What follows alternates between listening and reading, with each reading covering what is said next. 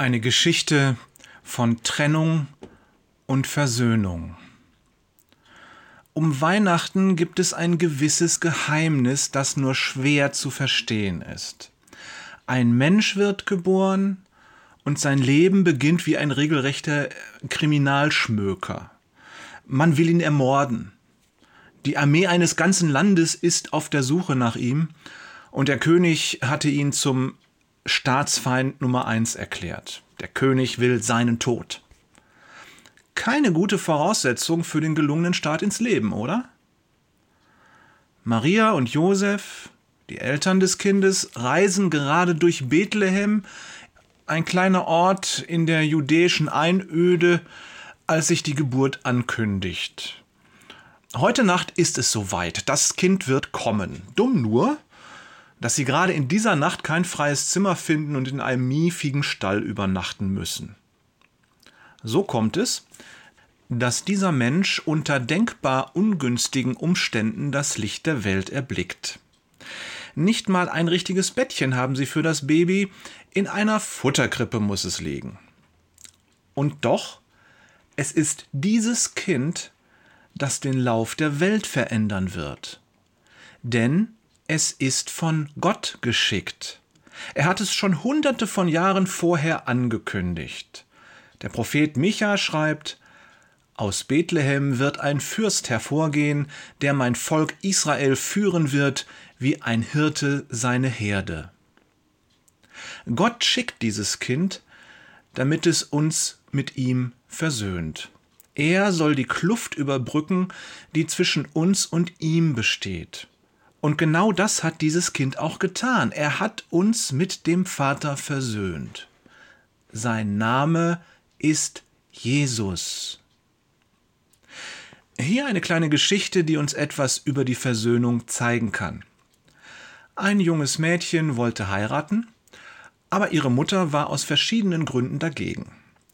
Sie wurde regelrecht wütend und sagte ihrer Tochter, dass sie ihr diese Heirat niemals verzeihen würde und sie nicht wiedersehen wolle. Die Tochter heiratet dennoch. Und sie schreibt lange Briefe an die Mutter, in denen sie um Vergebung bittet, doch die Mutter bleibt unversöhnlich. Schließlich wird sie schwanger und bekommt selbst eine Tochter. Eines Tages, als das Mädchen alt genug ist, da kommt ihr eine Idee. Warum schickt sie nicht ihre Tochter zur Mutter? Dieses Kind ist ein lebendiger Brief, in dem sie ihre Mutter ihre Liebe zeigt und ihr mitteilt, dass sie Versöhnung will, dass sie eine liebevolle Beziehung will.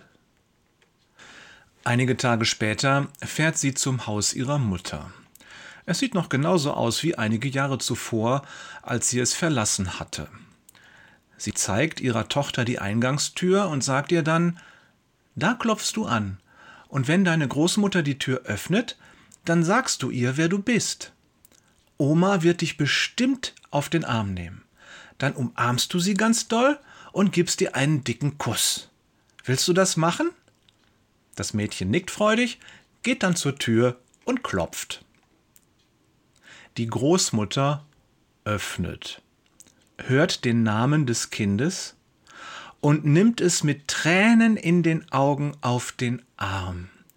Ihre Enkelin legt ihre Arme um den Hals und gibt der Oma einen dicken Kuss auf die Wange. Das Herz der alten Frau schmilzt dahin, fest drückt sie das Kind an sich. Dann sieht sie ihre Tochter vor dem Auto an der Straße stehen. So lange haben die beiden einander nicht gesehen. Ein paar Sekunden schauen sie sich an, dann winkt sie ihrer Tochter zu ihr zu kommen. Sie umarmen einander, das Kind noch immer auf dem Arm und mit dabei. Gemeinsam gehen sie in das Haus und schließen die Tür.